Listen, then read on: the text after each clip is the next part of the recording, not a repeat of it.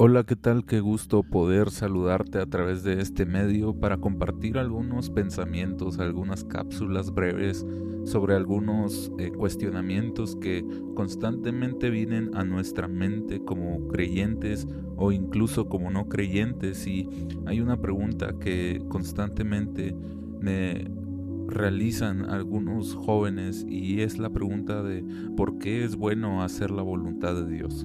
Todos en algún punto de nuestra vida nos enfrentamos ante este cuestionamiento sobre por qué será bueno seguir la voluntad de Dios. Y quiero contarte ah, una historia que cuenta que había un arqueólogo que estaba visitando algunas comunidades indígenas, algunas tribus, donde se había algunos registros de algunos acontecimientos importantes en la historia.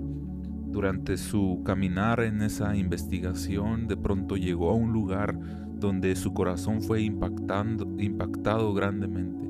Se encontró ante, al parecer, un cementerio, un cementerio que eh, estaba compuesto por algunas piedras, algunas cruces, y estas cruces tenían una fecha, lo cual fue lo que verdaderamente impactó a este arqueólogo porque las fechas decían, por ejemplo, 1923 a 1925, 1897 a 1899, es decir, fechas con solamente dos o máximo tres o cuatro años de vida, a lo que al parecer él pensó que se trataba de un cementerio de infantes, un cementerio de pequeños, lo cual le impactó, le conmovió y le comenzó a provocar lágrimas. Aquellos persona, aquellas personas nativas de aquel lugar comienzan, comienzan a cuestionar a este hombre y le dicen, ¿por qué te encuentras llorando? Entonces eh, comienza a explicar que es una imagen muy fuerte, observar el cementerio de pequeñitos que apenas comenzaban su vida, que apenas eh, comenzaban el peregrinaje en esta vida, pero que su vida había terminado muy pronto. Y eh, los nativos se sorprendieron y le dijeron, amigo, no es de esta forma, esto no es un cementerio de pequeños, el lugar en donde estamos tenemos una tradición, una cultura, una costumbre de recordar esos días en que las personas hicieron algo importante o quizá causaron una, un impacto positivo en nuestras vidas. Nuestra cultura marca recordar esos días, así que al final de la vida de cada persona hacemos memoria de esos días que fueron de impacto positivo para cada persona de la comunidad, los comenzamos a contar y de esta forma calculamos los días de vida que tuvo esta persona, porque a decir verdad, fueron los días en que realmente esta persona vivió y trajo un impacto positivo a la sociedad. Esto nos enseña muchas cosas. Qué importante es darnos cuenta de que nuestra vida realmente cuenta cuando hacemos la voluntad de Dios.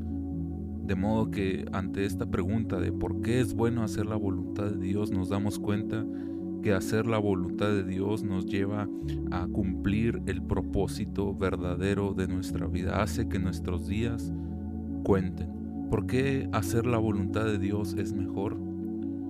Si le hiciéramos esta pregunta a algunos personajes de la Biblia, Elías, por ejemplo, nos contestaría que hacer la voluntad de Dios es la única manera en que podemos hacer que el fuego caiga del cielo y que podamos mostrarle a este mundo que le da la espalda a Dios quién es verdaderamente Dios. Si le preguntáramos a Pedro y a Juan, ellos con alegría responderían porque es mejor dar lo que tenemos en nuestra mano y cuando damos lo que hay en nuestra mano, que es la voluntad de Dios expresada en nuestra vida, podemos ver cómo personas que se encuentran en necesidad pueden levantarse y andar con gozo.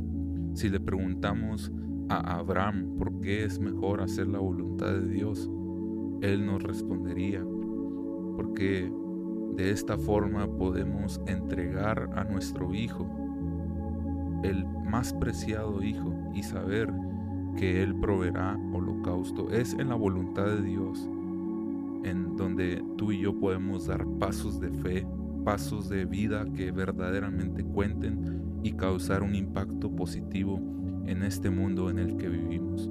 Hacer la voluntad de Dios tiene que ver con vivir la plenitud de la vida que Dios ha preparado para cada uno de nosotros.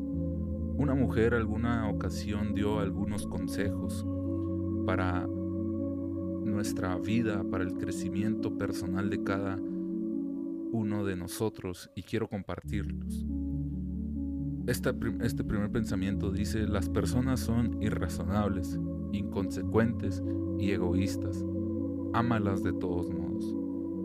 Segundo pensamiento, si haces el bien, te acusarán de tener oscuros motivos egoístas. Haz el bien de todos modos. 3. Si tienes éxitos y te ganas amigos falsos y enemigos verdaderos, lucha de todos modos. Número 4. El bien que hagas hoy será olvidado mañana. Haz el bien de todos modos. Número 5. La sinceridad y la franqueza te hacen vulnerable. Sé sincero y franco de todos modos. Número siguiente, lo que has tardado años en construir puede ser destruido en una noche. Construye de todos modos.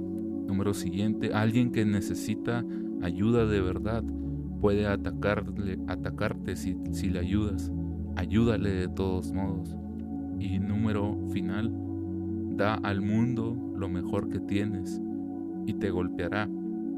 A pesar de ello, da al mundo lo mejor que tienes de todos modos. Qué gusto saludarte. Nos vemos en la próxima.